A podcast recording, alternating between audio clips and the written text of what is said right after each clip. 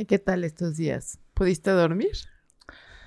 Más o menos, digamos que bien y mal. ¿Por qué mal? Mal porque los cuentos estaban muy interesantes. Ajá. Muy, muy interesantes. Pero bien por lo que sucedió después del estreno del capítulo pasado.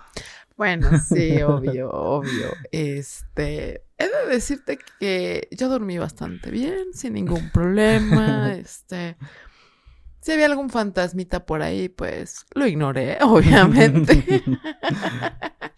Pero la verdad es que estoy muy contenta por lo que pasó en el capítulo pasado. La verdad que no, no, no me lo esperaba. Eh, eh, creo que duré en shock todo un día. Este. No, yo, yo todavía no salgo de eso, ¿sabes? este, para quienes no saben, este, sacamos el capítulo la semana pasada hablando del cómic de este, El Bosque de los Suicidas. Este, que es de El Torres. Y también por Gabriel Hernández Walton. Este, hicimos ahí una pequeña apreciación, tal vez dando nuestras opiniones. Y algo que nos sorprendió es que el mismo Torres este, retuiteó el capítulo. La verdad es que eso para nosotros fue muy emocionante. Este, más allá del hecho de que tal vez podríamos decir alguna opinión impopular con respecto a algún libro, creo que es al menos nosotros lo tomamos así como un tal vez un pequeño reconocimiento a nuestro trabajo. Porque si bien tal vez esta comunidad no es tan grande como quisiéramos que fuera, creo que esos pequeños detalles nos ayudan a seguir. Sí, la verdad es que sí, nos alientan a no rendirnos a seguir aquí. Fue algo que no nos esperábamos, que fue muy emocionante. Este, yo duré un día en shock, eh, me costaba trabajo hablar. Eh, la verdad es que estaba como muy sacada de onda. De hecho, creo que ha sido el día con menos palabras que han salido de mi boca, cosa rara. Pero la verdad es que sí, muy emocionada y muy contenta. Sí, y sí, bueno, el Torres está, o también Hernández Walter está viendo este capítulo, desde acá les mandamos un gran saludo, apreciamos el trabajo que hacen, como dijimos en ese, en ese capítulo, y la verdad no es por ser lamebotas, pero realmente el trabajo era muy bueno, o sea, nosotros damos nuestra opinión sincera, eh, tal vez eh, a alguien no, no le guste, o sí, no sé, eso ya es de manera independiente. Pero lo importante para nosotros es promover la lectura. Con que nos digan que no les gusta nuestra opinión o les gusta, si lo leyeron, nos damos por servidos. Sí, o sea, es promover que la gente lea, que se interese por la lectura y pues es que es algo muy bello la lectura, entonces queremos que compartir con ustedes este mundo tan bello y tan hermoso. Pero bueno, vamos a empezar. Vamos a empezar. Nuestro saludo al Torres y al Walta. Y si están viendo esto, esperamos que también les guste este capítulo. vamos a empezar.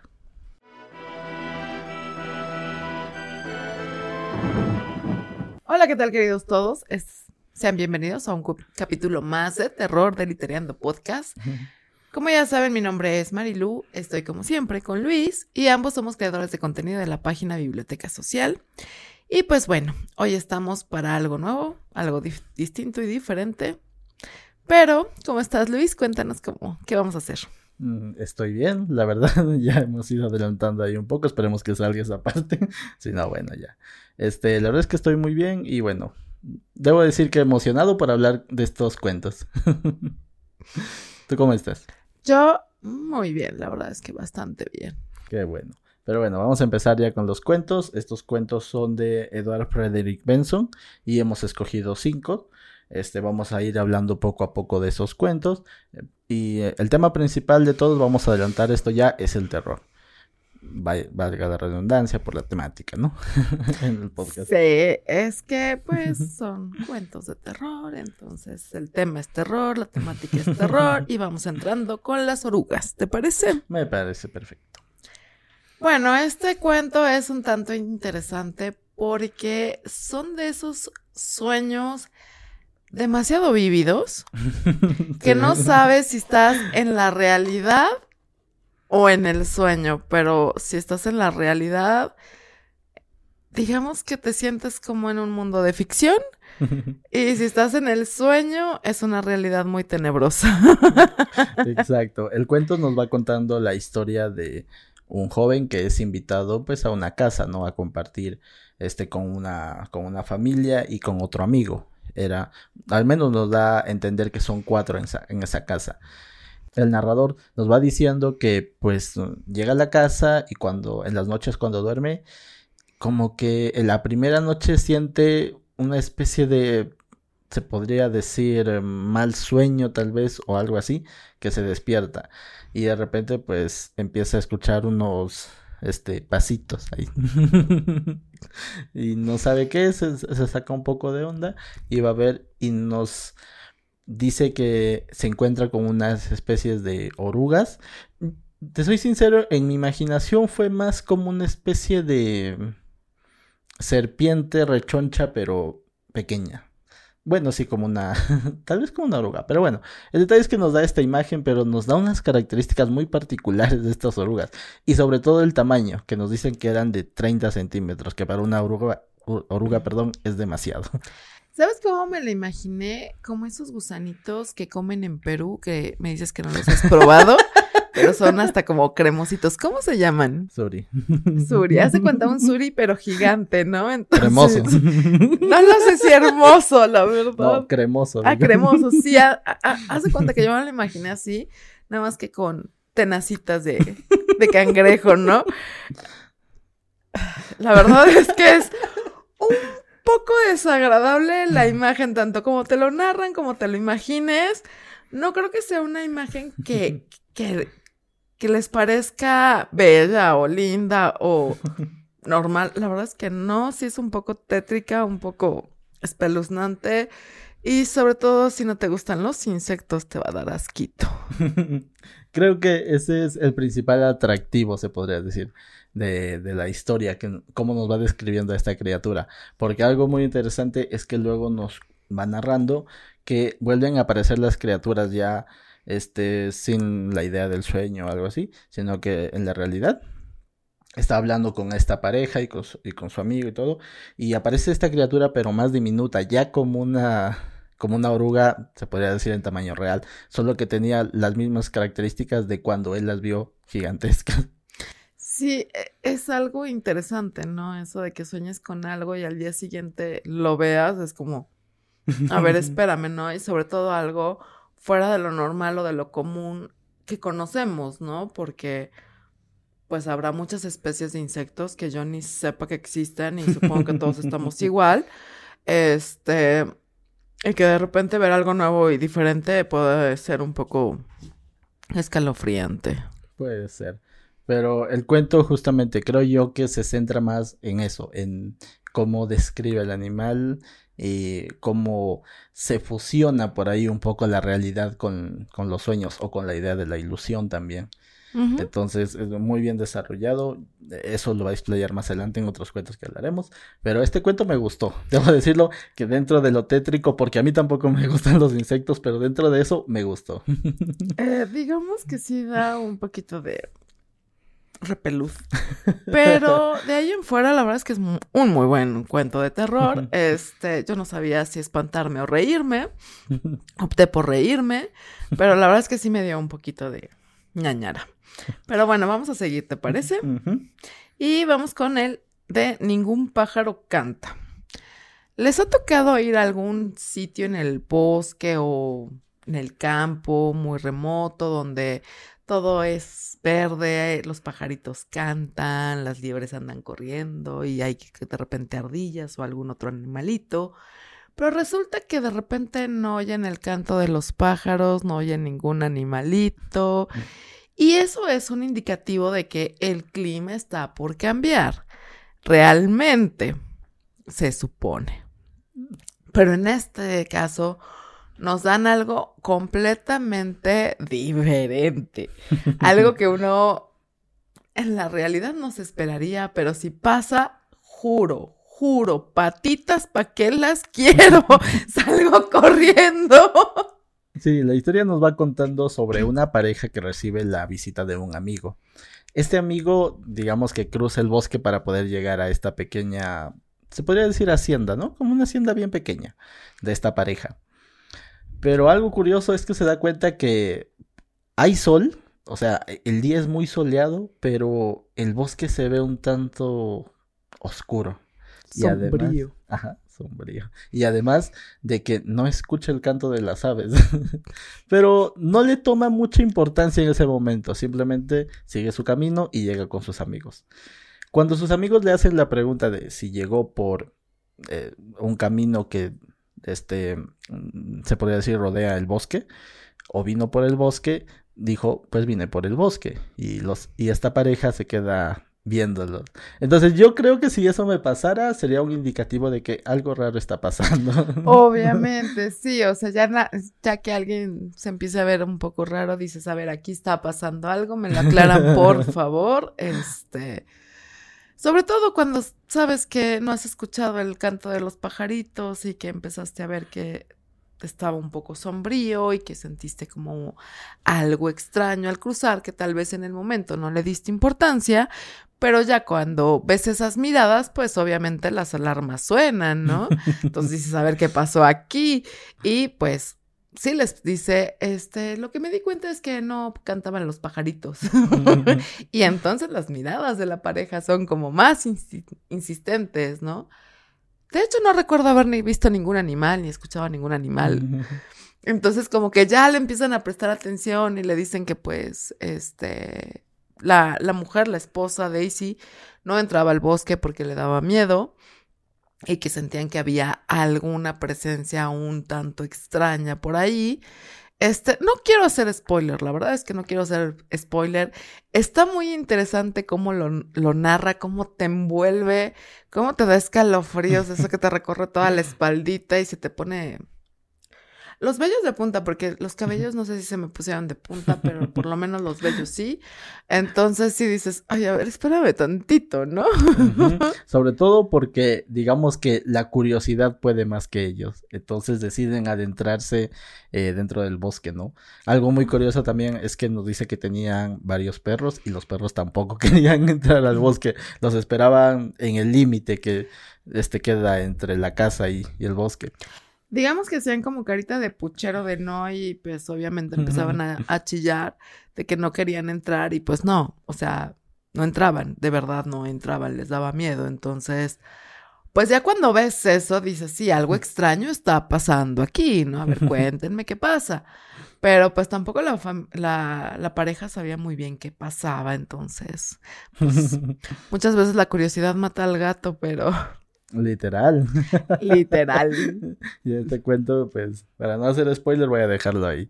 Este es un cuento muy interesante y también he pasado por eso, he pasado por algún lugar que se ve muy sombrío a pesar de que hay mucho sol, lo he visto y sí, he preferido no adentrarme. Este, pero bueno, este retomando el cuento, sí es un cuento muy interesante y algo también muy interesante es que mete un concepto que tal vez no muchos conocen, pero sería bueno que lo busquen sobre los elementales. Ese es un, pequeño detalle muy interesante. Lo dicen de manera muy breve, pero si buscan más información, se van a encontrar con cosas muy interesantes. No voy a hacer spoiler, pero ahí lo dejo. Ahí lo dejamos y vamos con En el metro. Eh, supongo que han visto de esos videos de gente saltando a las vías del metro y resulta que cuando pasa el metro, pues no hay nada.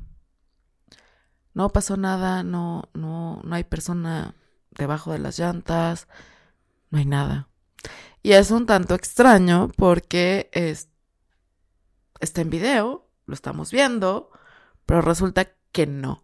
Y aquí tiene una explicación un tanto curiosa con respecto a esto, porque nos dice que cuando pasa esto estamos viendo a lo mejor una fracción de algo que va a pasar o algo que ya pasó, pero que el tiempo realmente no existe, que no hay antes y no hay después. Entonces, es algo muy interesante porque yo creo exactamente lo mismo, que el tiempo no, existe, o sea...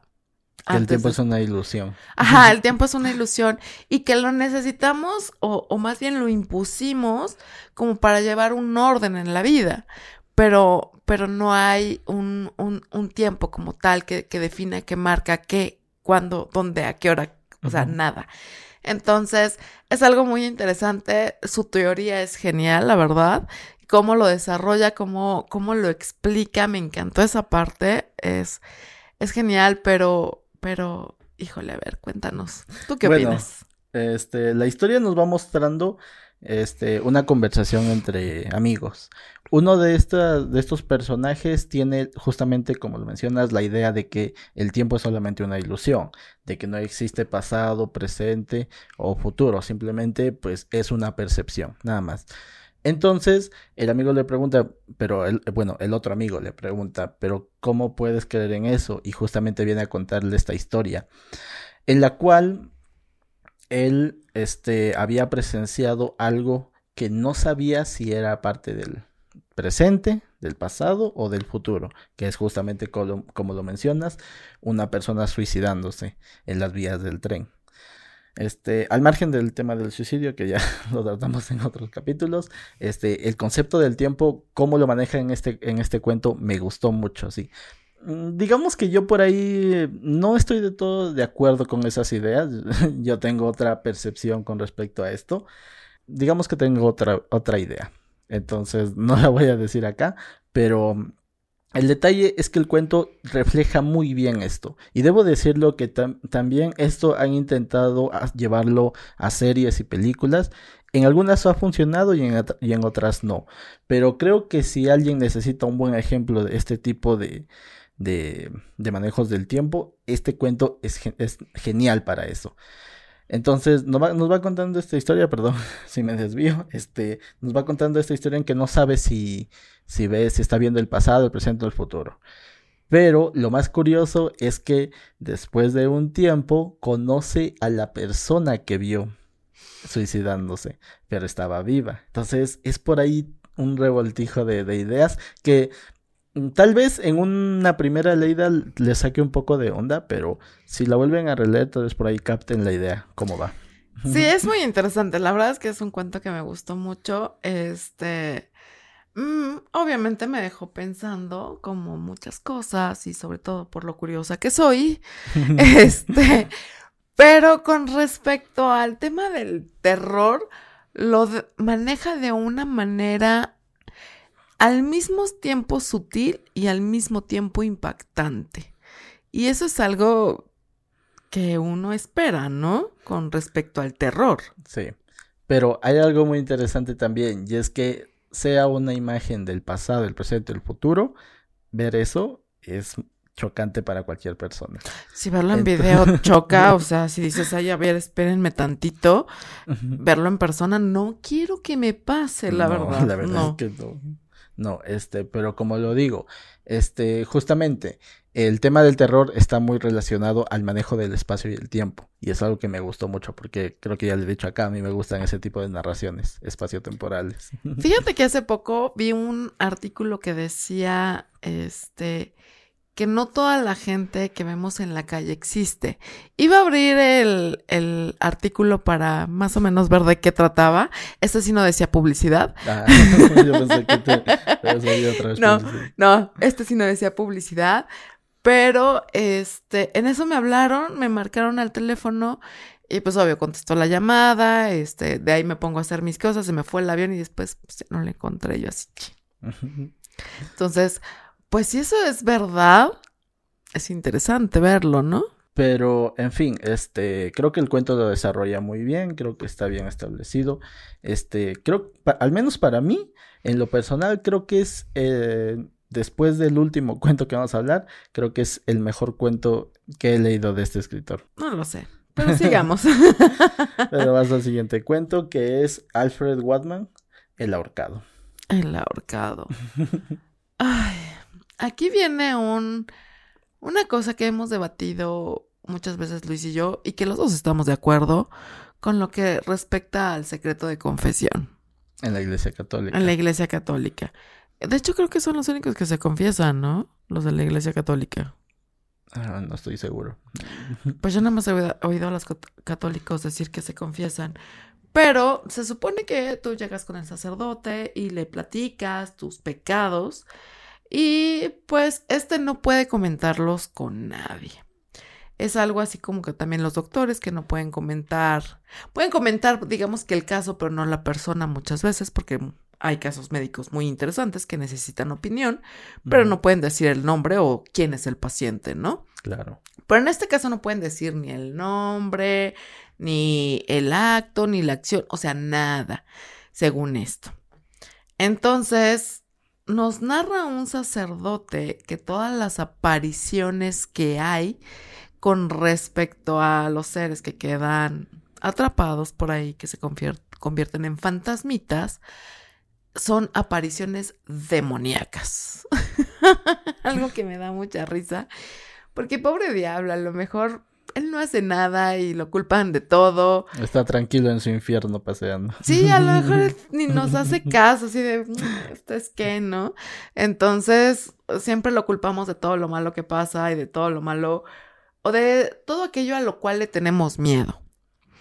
Entonces, es muy interesante cómo nos va narrando esto y cómo puede llegar el secreto de confesión a hacer que a una persona se muera con odio. Es que, mira, para la Iglesia Católica sobre todo, lo que no tenga explicación proviene del diablo. Es la verdad. O sea, lo que no tenga explicación proviene del diablo. Entonces lo dejan establecido ahí y cualquier cosa mínima que pase, no sé si, por ejemplo, aquí se mueve el dobi un poquito, es del diablo y ya.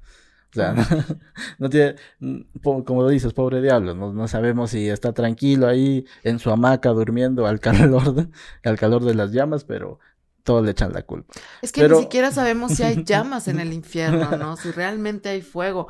A lo mejor es una playa tropical, a lo mejor es algo así como el Polo Norte o el Polo Sur o... O a lo mejor son llamas de los animales y ahí están haciéndole compañía al diablo. Exacto, están jugando a, a los escupitajos o cosas así, ¿no? Entonces, pobre diablo, realmente le achacan muchas cosas que no sabemos si realmente él las hace, o sea, él, ¿no?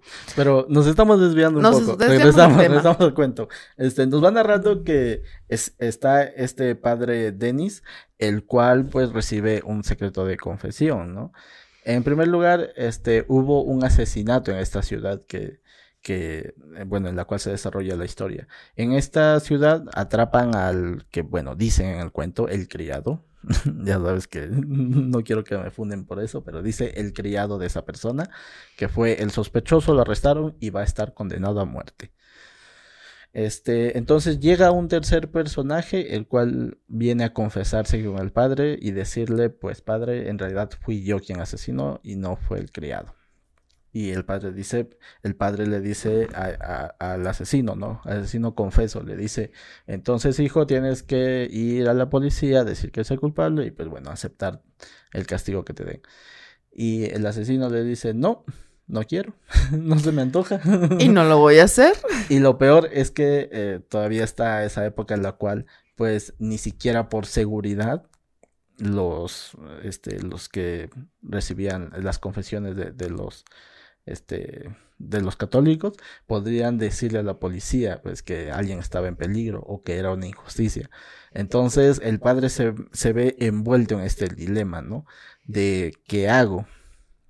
¿Lo permito o no lo permito? De hecho busca, busca el consejo de un superior y debo de decir que se me hizo la acción más cobarde de, de, este superior, porque prácticamente se lavó las manos, o sea, ni siquiera le dio un buen consejo, se lavó las manos. Así Siguió el ejemplo de Pilatos, más fácil, te lavas las manos y es tu problema, este, no me, no me inmiscuyas y yo no sé nada, ¿no? Pero he de decir que qué bueno que ya quitaron eso de si hay algo en riesgo o un peligro inminente, los padres están libres de, de, de poder decir el secreto de confesión, ¿no? De, de violarlo como tal. Entonces, qué bueno. Porque, pues, ya se lo imaginan que mataron a un inocente por el otro que no quiso confesar. Y pues, ese inocente se convirtió en un, en un alma en pena. Ajá y decían que era manejado por el mal, por el diablo, por, por esos este, entes malignos que puede llegar a ver en, en el mundo, pero no se ponen a ver que realmente pues no son los entes, o sea, son las acciones que se cometen aquí que hacen que alguien pene también, ¿no? Entonces, algo para pensar, para analizar bastante. este, digo, si a mí se me aparece un, un alma en pena, algo así, tan así, que, que, que, que la pueda ver como tal, lo mismo, patitas para que las quiero, que lo más probable es que se me hagan de fideo. Pero entonces le haré como tú, me taparé con la cobija. El mejor truco del mundo, nunca falla. Pero deja los pies de fuera, entonces por ahí te puede jalar, ¿sabes? Pero sí, es, es, una historia muy interesante, nos va narrando esto. Y bueno, finalmente el, el que fue acusado, el criado, fue, este, sí fue ahorcado por el asesinato de, bueno, de su patrón. Pero digamos que van sucediendo más hechos. Bien, regresa, como lo menciona, regresa pues como un alma en pena, ¿no? Y bueno, no voy a hacer más spoiler de cómo termina esto porque es algo muy interesante. Pero digamos que el terror se concentra más en esa parte, en cómo algunas personas pues quedan sin cosas sin resolver se quedan con cosas sin resolver en, en, este mundo. Y también el hecho de que muchas veces se cometen injusticias y a veces me imagino yo que eso puede generar un rencor tan grande en una persona que pues la hace, o bueno, sucede que se queda en este plano, ¿no? Ya lo he dicho, todo lo que es es y todo lo que no es también es. Entonces, pues siempre hay que tener el beneficio de la duda, oye, más vale prevenir que lamentar. Pero sigamos. Y este es uno de mis favoritos, la verdad, el último cuento, La habitación de la torre. El mejor cuento, creo yo, de los que hemos escogido. El mejor cuento que de los que hemos escogido. De hecho, fue el que leí la, la semana pasada y se supone que empezaba hablando de unos amigos que resultó que no hablaban de esos amigos, sino que realmente estaban hablando de los sueños. Y yo supongo que a algunos les ha pasado que de repente sueñan con algo y pasan los años y vuelven a soñar repetitivamente con estos sueños y llega un momento en que ese sueño se hace realidad. Sí, suena escalofriante. Sobre todo cuando es un sueño donde justamente sucede alguna desgracia, algo terrorífico, ¿no? Sobre todo eso. Sobre todo cuando son pesadillas, más que sueños, son pesadillas, ¿no? Digamos que a mí me pasó con sueños lindos, que sí fueron recurrentes y llegó un punto en que dije, ay, esto yo lo soñé, ay, qué bonito, pero es algo muy diferente acá. Si me llega a pasar algo así, yo creo que sí muero de miedo, ¿eh? O sea, ahí se me va el infarto y mi corazón deja de latir. Bueno, vamos hablando de esta historia, nos va contando que este quien quien nos cuenta la historia tiene sueños con una especie de, se podría decir, una casa, la cual tiene un amplio jardín, tiene un desayunador y digamos que en alguna parte de este terreno tiene una especie de torre, en la cual, la cual tiene tres pisos y en sus sueños pues está, con, está conviviendo con personas, bueno, los dueños de esta casa, con una familia y llega un momento en el cual le dicen, te tenemos preparada tu habitación en el tercer piso. Palabras más, palabras menos. Porque no recuerdo exactamente, pero más o menos le dice, te tenemos tu habitación y es en el tercer piso. Y va con un personaje y, y en todo ese recorrido, desde después de dejar el lugar donde estaban conviviendo hasta llegar a la habitación, él sentía una gran pesadez sentía que el ambiente era muy tenso, tanto así que, que cuando ya está en la puerta y está por entrar, siente tanto terror que se despierta. Sí, pero como es un sueño recurrente, pues empieza a conocer más partes de, de, esta casa, aparte del desayunador, un salón de juegos, la sala, este, el jardín. Y pues nos narra un poquito más detallada la escalera de la torre, este, que había otras habitaciones y un poquito, digamos que se adentra cada vez un poquito más a la habitación y cada vez le, le da más terror, ¿no? Entonces, imagínense este sueño hecho realidad, o sea, cada vez que, que, que lo sueñas te da más miedo, cada vez conoces más y cada vez sientes la necesidad imperiosa de despertar, pero ya, o sea, por favor, ya no más con esto, ¿no? Yo creo que si hubiera soñado algo así como él, tanto tiempo, este, así tan, tan seguido, porque decía que más o menos una vez por mes, durante años. Años. realmente yo creo que me vuelvo loca. O sea, hubiera llegado un momento o un punto que no hubiera, no hubiera querido dormir. A mí me pasó algo así, pero este, digamos que era otro tipo de sueño, no era tan, de, tan terrorífico, pero era como tenso. Y justamente sé que es eso, porque durante mucho tiempo tuve ese tipo de sueños. Este, que fue tan tenso que no me no quería tal vez este dormir tanto tiempo. Entonces, entiendo cómo se siente el personaje, porque algo también que nos va contando y es muy interesante es que él se relacionaba cada vez más con la familia también y en un inicio pues la familia era se podría decir una familia común entre comillas, no me funden por eso. Este pero poco a poco se va dando cuenta que van desapareciendo algunos personajes, pero no desaparecen del todo, sino que entiende por qué desaparecen. Algunos tal vez este, ya se casaron, los hijos, o los padres ya fallecieron, o algo así. Pero digamos que va desarrollando una intimidad con esos personajes, tanto que, vas que sabe qué pasa con ellos, a pesar de que ya no están tan recurrentes en su sueño. Y lo que más este, se podría decir impacta también de, de, de este sueño es que este la se podría decir la una mujer dentro de la familia no la anfitriona. bueno este la, se puede decir que la anfitriona este fallece y le entierran cerca de del lugar de, de, de esta torre que tiene tres pisos. La entierran ahí y la voz que este, en un inicio le decían que tenía preparado el cuarto era esa mujer pero luego ya desaparece. Entonces él se pregunta si, ¿quién dirá ahora qué, qué, cuarto me toca? Y de repente, detrás de él y entre la penumbra sale una voz. Tu habitación está en el tercer piso de la torre. Sí, le sigue diciendo la, la misma mujer, aunque ya no está eh, es muy interesante. La verdad es que no, no quiero hacerle spoiler. Me dan ganas de contarles un poquito más. pero no, lean el cuento. Es muy interesante.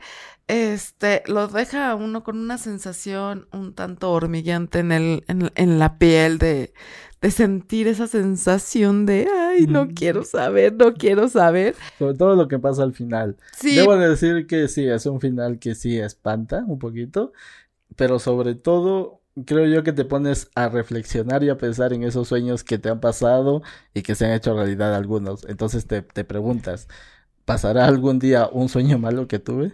Espero que no, espero que no. La verdad es que, mira, toco madera, porque sí me da, me daría mucho miedo, este, porque si en el sueño son como muy terroríficos, no, no, no, en la realidad paso. Pero ¿no te ha pasado que de repente estás en un sueño y si despiertas y resulta que sigues en otro sueño y despiertas y sigues en otro sueño y te está costando mucho trabajo despertar? Pues no estoy seguro, te, mentiría si te digo que sí o que no. es muy interesante eso. Este, si han pasado por eso, pues déjanos en los comentarios, cuéntenos sus historias de terror. Este, tal vez podamos por aquí contar alguna. Y pues esto es todo por nuestra opinión. Realmente no queremos hacer más spoiler. son unos cuentos muy, muy buenos. Son cortos, realmente no, no requieren de mucho tiempo para leerlos. Es una lectura bastante agradable a pesar de que es terror. este, y pues bueno, una de las cosas que les puedo garantizar, yo dormí bastante bien, bastante tranquila. Eh, no tuve pesadillas con respecto a esto y y pues se los recomiendo ampliamente. Sí, eh, el formato en que nosotros lo conseguimos, digamos que tiene aproximadamente 10 páginas por cuento. Unas más, otras menos, pero el promedio son 10, al menos de estas 5, de esos 5 que nosotros hemos leído. No sé si el resto este, tendrán más o menos, porque no hemos, este, por cuestión de tiempo, no hemos podido leer, no hemos podido leer los demás. Pero bueno, esperamos que puedan leer esos cinco y también los otros. La verdad es que, este, una pluma muy interesante. Debo decir que maneja muy bien los tiempos el escritor y sobre todo sabe crear ambiente en cada uno de sus cuentos. Sabe crear el ambiente necesario para que te tengas la idea y te puedes espantar. Sí, sí, sí, claro, te adentras en la historia y lo sientas en la piel. Eso es algo genial, la verdad, es muy, muy bueno, entonces pues se los recomiendo y pues vamos al siguiente segmento a ver qué vamos a hacer la próxima semana.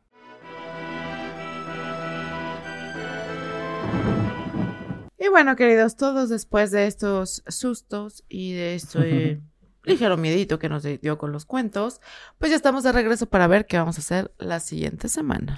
Bueno, la siguiente semana seguimos con la temática de terror y vamos a leer ahora un manga. Este manga se llama Panorama Infernal de Hideshi Hino espero decirlo bien, pero de todas maneras ahí va a aparecer el nombre para que lo puedan conseguir. Y bueno, recuerden que si no consiguieron, este, si no consiguen ese manga, si no consiguieron tal vez este, este, estos cuentos, pueden escribirnos a Biblioteca Social para darles por ahí una ayuda, ¿no? En Facebook, Twitter e Instagram. Y bueno, esperamos que puedan seguir la temática. Estos uh, faltan ya solamente dos capítulos después de este. Este, aún así, bueno, esperemos que les gusten. Y bueno, también pueden seguirnos en nuestras redes individuales, a mí como Luis Durarbe.